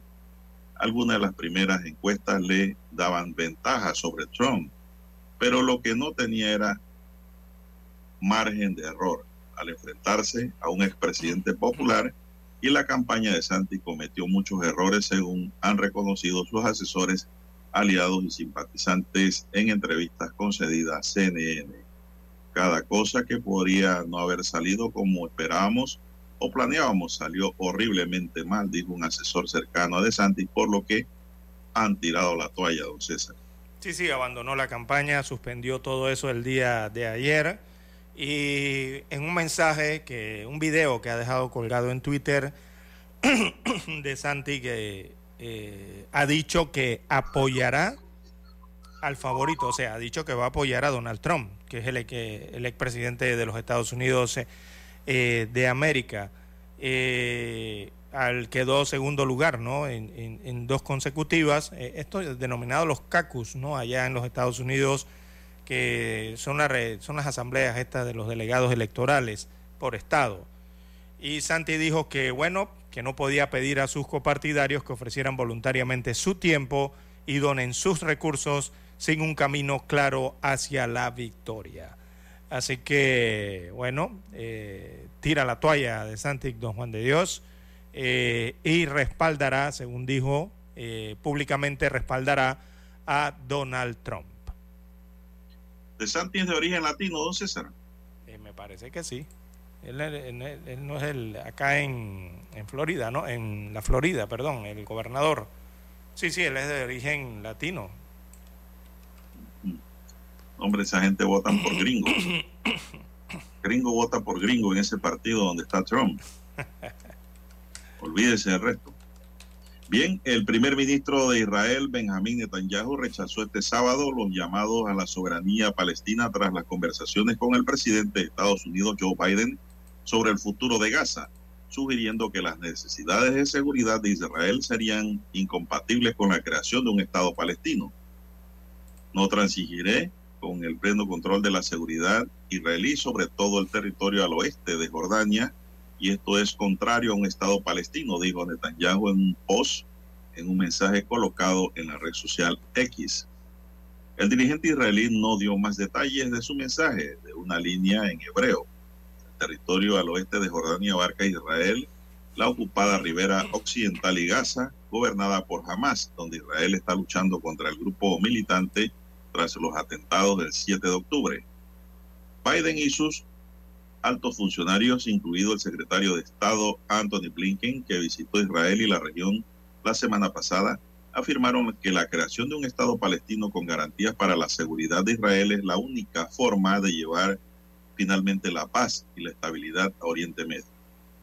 El secretario general de Naciones Unidas, Antonio Guterres, calificó este domingo de inaceptable la oposición a la solución de los dos estados. La negativa a aceptar la solución de estos dos estados para Israel y Palestino y la negación del derecho a la condición de estado para el pueblo palestino son inaceptables, publicó Guterres en X. En medio de informes de que Estados Unidos, Egipto y Qatar quieren que Israel se una a una nueva fase de conversaciones con Hamas. Netanyahu también rechazó públicamente este fin de semana lo que caracterizó como las condiciones de Hamas para liberar a más rehenes israelíes en Gaza, el fin de la guerra, la retirada de las fuerzas israelíes del enclave palestino y la liberación de más palestinos de las cárceles israelíes.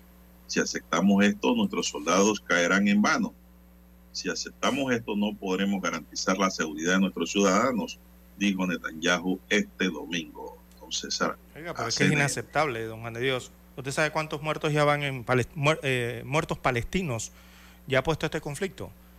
Eh, ya llegó a 25 mil eh, los palestinos muertos, o sea, en su mayoría mujeres y niños que han muerto en esto, don Juan de Dios. Y eso la verdad es que es inaceptable y comparto las declaraciones de Antonio Guterres de la ONU porque además de las muertes y el drama humano que hay allí, don Juan de Dios, si este conflicto se prolonga allí, en ese punto eh, geográfico, en el Asia, eh, definitivamente que esto sigue amenazando la paz de toda esa región y la seguridad global. Recordemos lo que hay por allí, por ahí hay un canal de Suez, hay otros conflictos cercanos, y tanta situación ¿no? en un territorio tan inestable como es eh, el occidente de Asia, allí en el Medio Oriente. Eh, pero más allá de esto, don Juan de Dios, es la cantidad de fallecidos. 25 mil, eh, ya desde octubre del año pasado ya se contabilizan 25 mil palestinos muertos en este conflicto y más de 63 mil palestinos heridos en este conflicto, lesionados, ¿no? Los heridos. Así que, eh, don Juan de Dios, esto está realmente complicado allí en esta región. Nada más este fin de semana, lo que se observó con esos ataques del ejército israelí, prácticamente fueron masacres, don Juan de Dios, contra familias en la franja de Gaza. Eh, rondaron los 200 muertos para el fin de semana en tan solo dos ataques, el día de viernes pasado y el sábado, ¿no? temprano en la mañana, eh, según se informa desde este punto del continente, eh, don Juan de Dios. Así que lamentable la situación que al cumplirse ya 107 días de la guerra entre Israel y las milicias palestinas en ese enclave. Bien, ya son las 6:58 minutos, señoras y señores. El regreso a Ecuador tras ser devuelto por Argentina de la familia del prófugo narcotraficante ecuatoriano José Adolfo Macías, alias Fito, quedó envuelto en el hermetismo absoluto de las autoridades de Ecuador y en, en la situación legal de los parientes más cercanos del líder de la banda criminal, Los Choneros. La familia llegó el viernes a la ciudad costera de Guayaquil en un avión de la Fuerza Aérea Argentina y tras varias horas en la terminal aérea salieron del lugar, según datos de la prensa local a los cuales no se ha referido las autoridades ecuatorianas. Entre los familiares de Fito expulsado por Argentina a Ecuador se encuentra su esposa, Linda Peñarrieta, quien ha sido investigada en varias ocasiones en el pasado. Pese a la insistencia de la prensa, la Fiscalía General del Estado no ha informado si existe ahora alguna investigación en curso contra esta mujer, aunque oficialmente no se ha informado de la identidad de quienes llegaron desde Argentina. Los medios locales de este país citaron fuentes policiales para indicar que son ocho en total, entre ellos la esposa, eh, tres de sus hijos y otros familiares. Bien, amigos y amigas, hacemos un alto aquí para hacer contacto con Washington. Noticiero Omega Estéreo. El satélite indica que es momento de nuestra conexión. Desde Washington, vía satélite. Y para Omega Estéreo de Panamá, buenos días, América. Buenos días, América. Vía satélite. Desde Washington. Desde Washington les informa Henry Llanos. Autoridades de Texas arrestan a inmigrantes indocumentados en un parque de la ciudad de Eagle Pass en Texas. Nos informa Jacopo Lucy. Las autoridades de Texas empezaron a arrestar a inmigrantes sin la debida documentación en Shelby Park, en la ciudad fronteriza de Eagle Pass, acusándolos de allanamiento de morada. Son las primeras detenciones desde que el Estado tomó control de esta área fronteriza la semana pasada. Los migrantes solteros fueron puestos bajo custodia estatal, mientras que las familias migrantes y los niños fueron transferidos a la patrulla fronteriza de Estados Unidos. El Estado de Texas mantendrá una postura proactiva para frenar los cruces fronterizos ilegales entre los puertos de entrada. Jacopo Luzzi, Voz de América, Washington. El Departamento de Estado de Estados Unidos destacó los avances logrados tras la ofensiva contra la inmigración ilegal durante una reunión celebrada esta semana en Washington entre funcionarios de alto nivel de Estados Unidos y México. La labor contra las redes de tráfico de inmigrantes y para controlar las rutas de trenes y autobuses ha dado resultado, dijo Matthew Miller, portavoz del Departamento de Estado. Nuestros esfuerzos coordinados con México están demostrando resultados positivos en nuestra frontera compartida, señaló Miller. El Congreso de Guatemala tiene nuevo presidente después que la máxima corte del país ordenara repetir la elección. Nos informa Eugenia Sagastume. Una orden de la Corte de Constitucionalidad obligó a repetir la elección de la Junta Directiva del Congreso de Guatemala, que eligió al diputado Samuel Pérez del partido Movimiento Semilla, y fue el 20 de enero cuando se procedió a la nueva elección sin que los diputados del bloque oficial pudieran participar debido a que su partido está suspendido. La diputada Andrea Villagrán del Movimiento Semilla y logró 115 votos, dando la presidencia a Neri Ramos del Partido Azul, el nuevo presidente del organismo legislativo. Eugenia Sagastume, Voz de América, Guatemala. Al menos 27 personas murieron el domingo por fuego de proyectiles contra un mercado en las afueras de la ciudad de Donetsk, en territorio ucraniano ocupado por Rusia, según autoridades locales. Otras 25 personas resultaron heridas en el ataque en el suburbio de Tekilshik, entre ellas dos niños, dijo Pushilin, líder de las autoridades nombradas por Rusia en Donetsk. Los proyectiles fueron lanzados por el ejército ucraniano, según afirma. Actualmente, más de 2.300.000 hondureños carecen de una fuente de trabajo, según revela la encuesta Hogares Hondureños, elaborada por el Instituto Nacional de Estadísticas, el INE. Según el informe de estas cifras, el 62% representa la fuerza laboral total del país y frente a este escenario, el Consejo Hondureño de la Empresa Privada presentó el proyecto denominado como Desafíos Laborales en Honduras y Propuesta de Empleo Parcial, que tiene como objetivo reducir la brecha laboral. Armando Urtecho, directivo del sector empresarial privado, explica los alcances de la propuesta. Ya esa es una crisis. 2.3 millones de hondureños y hondureñas que no tienen empleo. No dicen si va a generar más empleo o lo va a disminuir. El mensaje está dado y el mensaje no se lo dieron a los hondureños, se lo dieron a los extranjeros. Paralelo a la falta de empleo, las preocupaciones de los hondureños también están en el alto costo de la canasta básica, y es que al menos 30 productos considerados esenciales para su consumo han reportado una escalada en los últimos dos años, a pesar de un subsidio a los combustibles para controlar la escalada. Según la Secretaría de Trabajo y Seguridad Social, la canasta alimenticia alcanzó al cierre de 2023 un costo de 13 mil empiras, unos 550 dólares, un precio que para el hondureño César Cerrato cada vez es más difícil de acceder. Mire, es difícil según su empleo y sus ingresos. Yo me ajusto a lo que tengo, pero otras personas sin empleo son más difíciles. ¿Y qué me dice de los jóvenes? Va que hay una puerta, hay una buena parte, no le veo futuro ante el aumento del desempleo. Desde el gobierno, Rodolfo Pastor, ministro de la Presidencia, asegura que la propuesta del sector privado será escuchada, ya que el objetivo está centrado en generar nuevos empleos y condiciones de vida digna como parte del gobierno de la presidenta Castro. Coincidimos con el sector privado en varios espacios que precisamente permiten ese diálogo, como el Consejo Económico y Social, eh, como eh, también el Consejo Nacional de Inversiones. Y queremos trabajar de la mano con ese sector privado precisamente para transformar la realidad de nuestro país, para que tengamos una dinámica económica más saludable, más robusta y también más justa, que eso es importantísimo, y que cada sector aporte lo propio.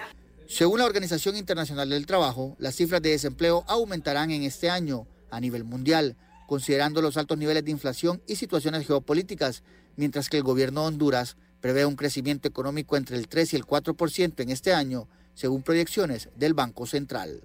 Oscar Ortiz, Voz de América, Tegucigalpa. Desde Washington, vía satélite. Y para Omega Estéreo de Panamá, hemos presentado Buenos Días, América. Buenos Días, América. Vía satélite. Desde Washington. Omega Estéreo, cadena nacional. La ruta del verano es con Mitsubishi. Al comprar tu nuevo Mitsubishi, recibes estadías en dos hoteles de lujo, más 300 dólares en combustible y hasta 500 en bonos adicionales de Excel. Cotiza ya en mitsubishipanamá.com. Noticiero Omega Estéreo.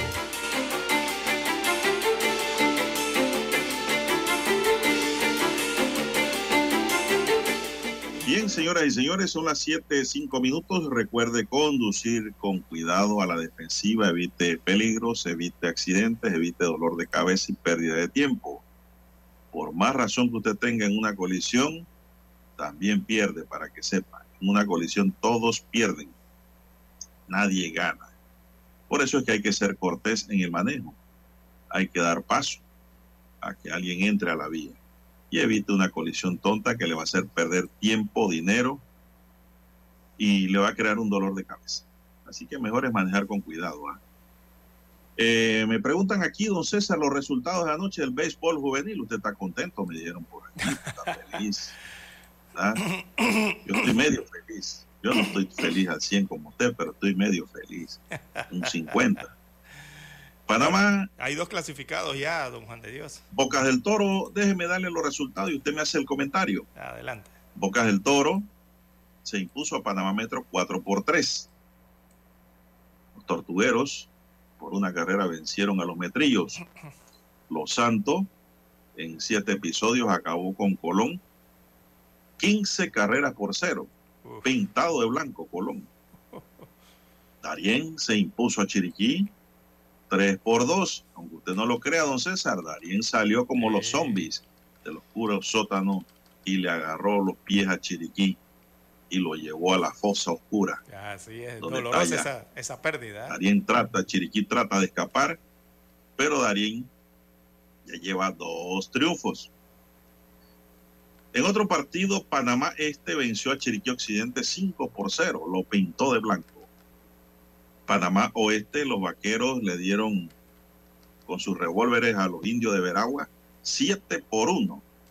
El partido estaba interesante en los primeros episodios, pero poco a poco Panamá Oeste se fue alejando, venciendo a los veragüenses. Y Cocle venció a Herrera 10 por 3. No quedó una sola bruja por ahí con escoba. Sí, y, Los y partido le dieron duro a las escobas anoche.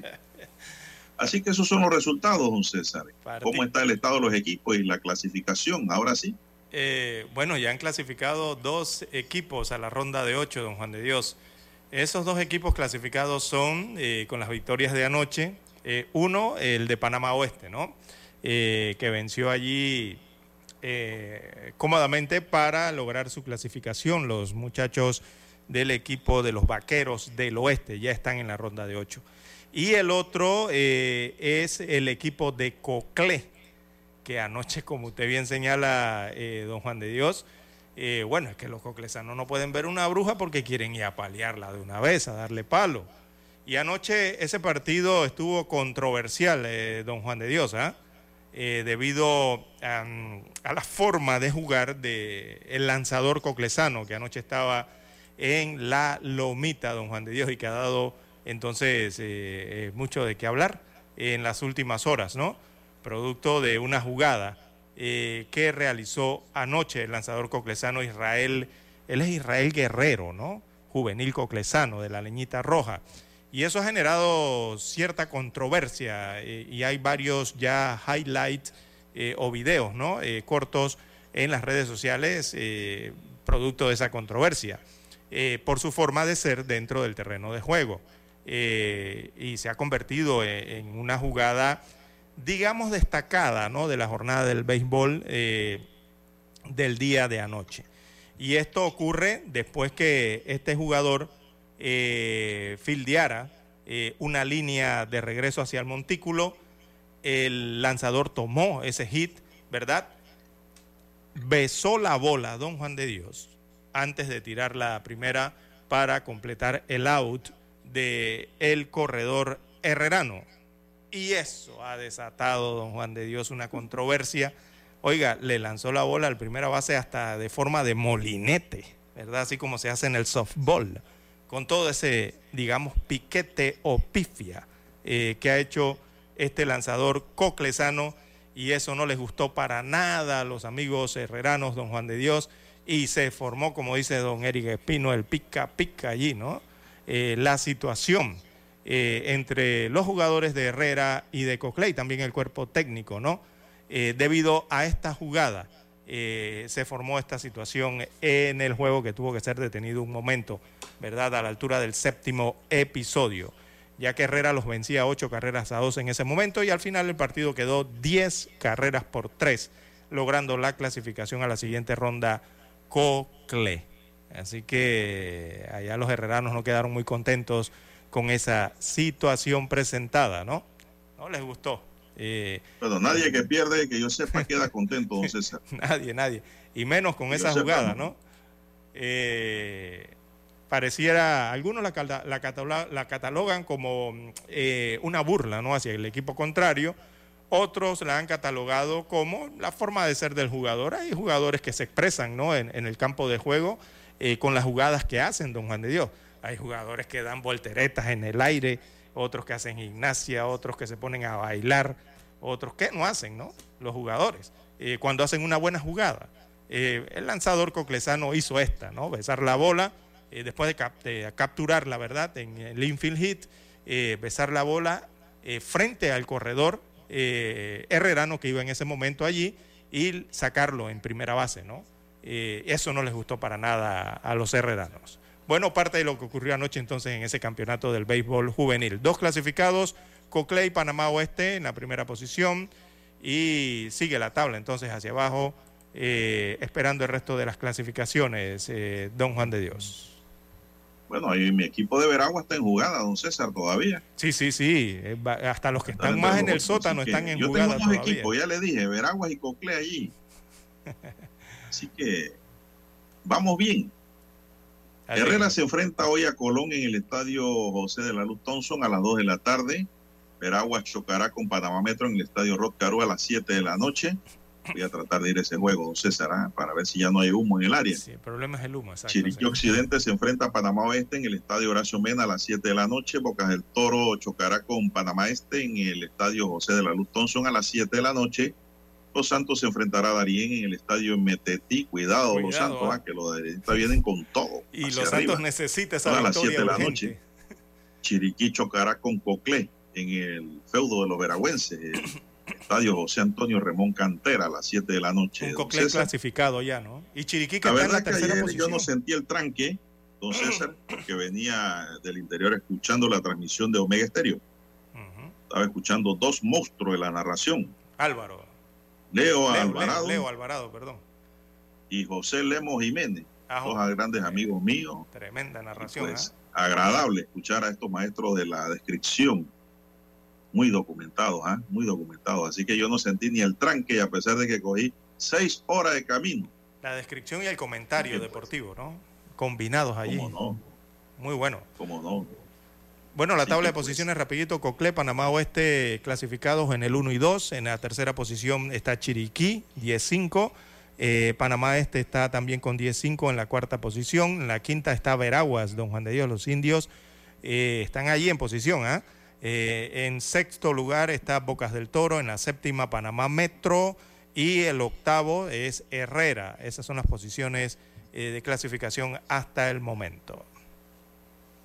Bueno, don César, y para mayores detalles del béisbol, a las 12 del día está Lucho Barrio y Deportes y Punto beisboleando en Omega Estéreo.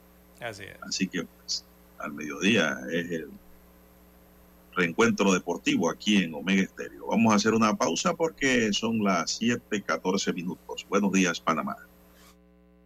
Noticiero Omega Estéreo. La información y el análisis. En perspectiva. De lunes a viernes, de 7.30 a 8.30 de la mañana. Con Guillermo Antonio Adames, Rubén Darío Murgas y Camila Adames Arias. En perspectiva. Por los 107.3 de Omega Estéreo.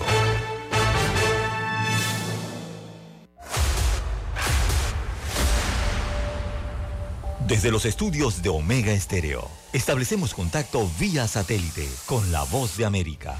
Desde Washington, presentamos el reportaje internacional.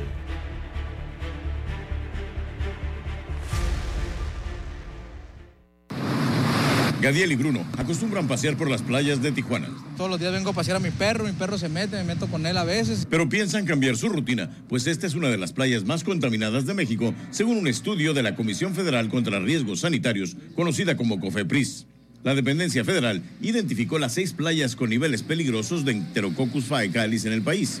Un poco más al sur, en la vecina ciudad turística de Rosarito, está la única que presenta mayores niveles de bacterias, por lo que determinaron que no son aptas para uso recreativo. Pero hay quienes no se enteraron y se siguen exponiendo. Y para morir nacimos, dicen. El que tenga miedo a morir que no nazca. Una de las causas principales de esta contaminación es una fallida planta de tratamiento que tiene años sin funcionar correctamente, ubicada no muy lejos de la frontera. Es una vergüenza pública. Es algo que ya nuestros vecinos del norte nos han venido echando en cara desde hace mucho tiempo. Diariamente descarga al Océano Pacífico una mezcla de drenaje crudo y aguas tratadas, por lo que el residuo fecal es arrastrado por las corrientes.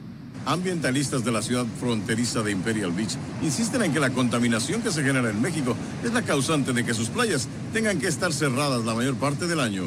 Autoridades baja californianas aseguran que atienden el problema. Sí han bajado ligeramente, eh, porque en meses pasados había estado un poquito más crítica la situación. El ejército mexicano construirá una nueva planta tratadora que resolvería la contaminación binacional, pero tomaría al menos un año. Vicente Calderón, Voz de América, Tijuana.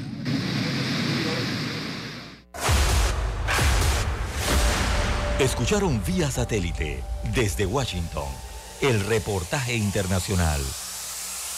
Omega Estéreo, cadena nacional. La ruta del verano es con Mitsubishi. Al comprar tu nuevo Mitsubishi, recibes estadías en dos hoteles de lujo, más 300 dólares en combustible y hasta 500 en bonos adicionales de Excel. Cotiza ya en MitsubishiPanamá.com. Noticiero Omega Estéreo.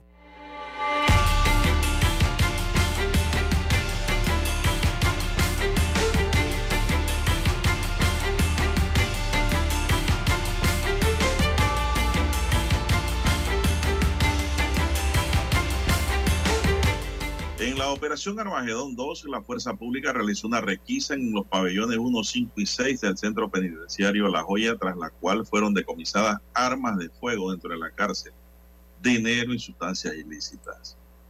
El ministro de Seguridad Pública, Juan Manuel Pino, y el director de la policía, John Dorham, participaron en esta requisa en donde se logró el decomisar tres armas de fuego, 103 municiones, cinco proveedores, sustancias ilícitas, más de 3.300 dólares en efectivo, entre otros objetos prohibidos dentro del penal.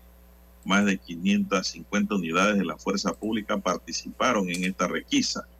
Se logró decomisar más de 100 celulares, 194 objetos punzocortantes, 38 cajas de cigarrillo y pesas digitales. Eso de pesas digitales dentro de la cárcel me suena raro, don César. ¿ah? Nuestras unidades realizan con frecuencia estos operativos y no vamos a parar, van a continuar para mantener el orden dentro de los centros penales, indicó Pino. En 2023, los estamentos de seguridad a través de la operación Armagedón realizaron 1.294 requisas en los centros penitenciarios, La Joya, Mega Joya y La Joyita. Son las 7.19 minutos, don César, y siguen apareciendo las armas prohibidas. Armas sin permiso. Bien, 7.19 minutos de la mañana en todo el territorio nacional. Bueno, y a partir de hoy lunes eh, podrían registrarse protestas, eh, don Juan de Dios, por parte de los productores, específicamente de arroz a nivel nacional, eh, exigiendo al Estado central el pago de deudas pendientes, ¿verdad? con los productores de arroz. Dice que hay una deuda millonaria y es la que están reclamando. Posiblemente el día de hoy haya acciones eh, de protesta en la provincia de Chiriquí al respecto. Eh, también temen los agricultores que la eh, producción nacional de arroz se vea afectada y denuncian que hay mucha tramitología. esto debe ser para el pago, ¿no? De los subsidios que reciben por parte del Estado. Ellos señalan que al menos 117 millones de dólares es lo que le adeuda el Ministerio de Desarrollo Agropecuario a estos productores según han contabilizado eh, la FEDACPA, que es la eh, Federación de Arroceros y Granos de Panamá. Eh, Gabriel Araúz, que es productor de esta asociación, explicaba que existen dos compensaciones, las cuales están en estos momentos en juego. la del 2022-2023, que todavía existe una deuda de 1.9 millones de dólares. La del 2023-2024, de esas se han cosechado casi 80 mil hectáreas las cuales generan una deuda al MIDA con los productores de aproximadamente 120 millones de dólares. Dice que hasta diciembre el MIDA o el Estado, bueno, nuestra platita pues, le ha pagado 1.5 millones de dólares aproximadamente de esos 120 millones de dólares a los productores de arroz. Y hoy eh, la semana pasada, eh, señala el informe, eh, llegaron otros pagos, casi por la misma cantidad. Así que le adeudan eh, más de 100 millones de dólares, según los de esta asociación de arroceros. Eh, en los últimos años, los productores de arroz han recibido 351 millones de dólares en concepto de compensación para 1.500 productores. Imagínense, 350 millones de, por parte del Estado en compensación para 1.500 eh, productores. Y es que, eh, don Juan de Dios, y yo no sé, dicen que hay muchos arroceros contentos eh, durante los últimos años, pero la verdad es que cómo no van a estar contentos, don Juan de Dios, si en nuestro país el arroz recibe un subsidio del 48% por cada quintal producido. ¿Usted sabe lo que es eso? O sea, le, están garantizando el negocio. 48% del negocio está subsidiado.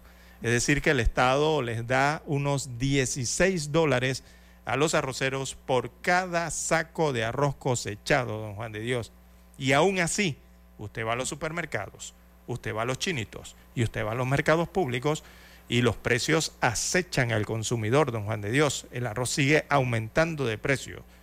Entonces, eh, recordemos aquí que pues, la gente se pregunta, pero ¿por qué le dan tanto dinero a los arroceros? Es que eh, durante años los gobiernos compran los excedentes de los molinos eh, y allí entonces va todo el pago que hay que hacerle, ¿no?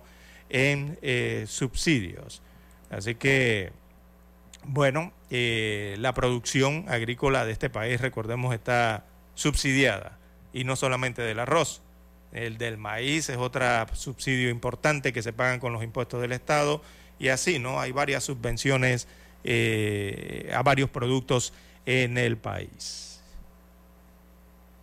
Bien, son las 7.23 minutos, señoras y señores. El incendio que se inició el pasado jueves en Cerro Patacón ha sido controlado ya en un 80% en las áreas de calle 50 y 98% en el de las llantas, por lo que el mismo ya está funcionando en un 100% de forma supervisada, reveló un informe del Comité Interinstitucional que atiende la situación que fue entregado al presidente de la República, Laurentino Cortizo Cohen. En el tercer día operativo, el equipo compuesto por 14 instituciones se reunió para dar un informe de seguimiento a la operación desde que se iniciara el incendio. Ahí el director de la autoridad de aseo, Rafael Prado, indicó que ya el relleno está funcionando en un 100%, pero supervisadamente. Por otra parte, el cuerpo de bomberos, a través del coronel Luis Ángel Jaramillo, explicó que se está trabajando con el doble de camiones, volquetes, 31 en total, en los trabajos de soterramiento. Se trabajó durante todo el fin de semana, distribuidos en varios turnos y se mantienen trabajando un aproximado de 250 unidades bomberiles entre permanentes y voluntarios. El subcomisionado Rafael Jurado del Servicio Aeronaval reiteró que se están haciendo nuevos sobrevuelos para determinar si es necesario hacer descargas puntuales de agua, mientras que el director regional del área metropolitana de salud, el doctor Israel Cedeño, informó que se han atendido siete personas en los centros habilitados. Todos se manejaron en el sitio. Se mantiene la recomendación a la población de aplicar medidas preventivas como el uso de mascarilla, todavía hoy no se la quite, de presentar síntomas respiratorios, acudir a la instalación de salud más cercana y, de ser posible, reubicarse en áreas que no se encuentren afectadas por el humo hasta que la densidad vaya desapareciendo. Son las 7.25 minutos y eso es lo que hay sobre Cerro Patacón, César. Sí. Yo no sé cuándo van a tomar la decisión aquí en Panamá. Es una decisión política, evidentemente, ¿no? Eh, aquí han venido cantidad de misiones, de, sobre todo de países asiáticos, don Juan de Dios, de Corea del Sur, de Japón. Aquí ha venido gente de Francia, gente de otros países europeos a presentar modelos de gestión, ¿verdad? Eh, incluso hasta para comprar la basura, los desechos de Panamá, don Juan de Dios. Y, y nada, y nada que se aplican esos planes o, por lo menos se toman en cuenta. Yo, hay que presentar, eh, digo, hay, que tomar aquí en Panamá ya un nuevo modelo para la gestión del relleno sanitario, o sea, de Cerro Patacón, otro nuevo, eh, don Juan de Dios.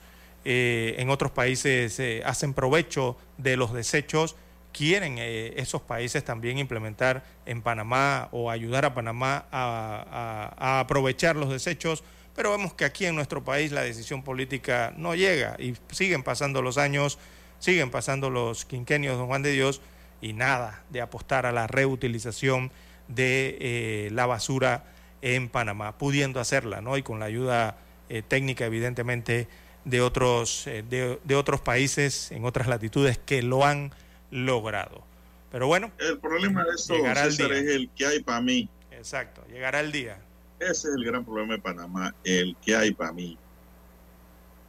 Aquí muchos quieren ser socios, don César, de los negocios que se instauren, pero a costilla del Estado, del poder político. Por eso es que estamos como estamos. No hay transparencia realmente en el accionar de muchos funcionarios. Hay otros que son buenos funcionarios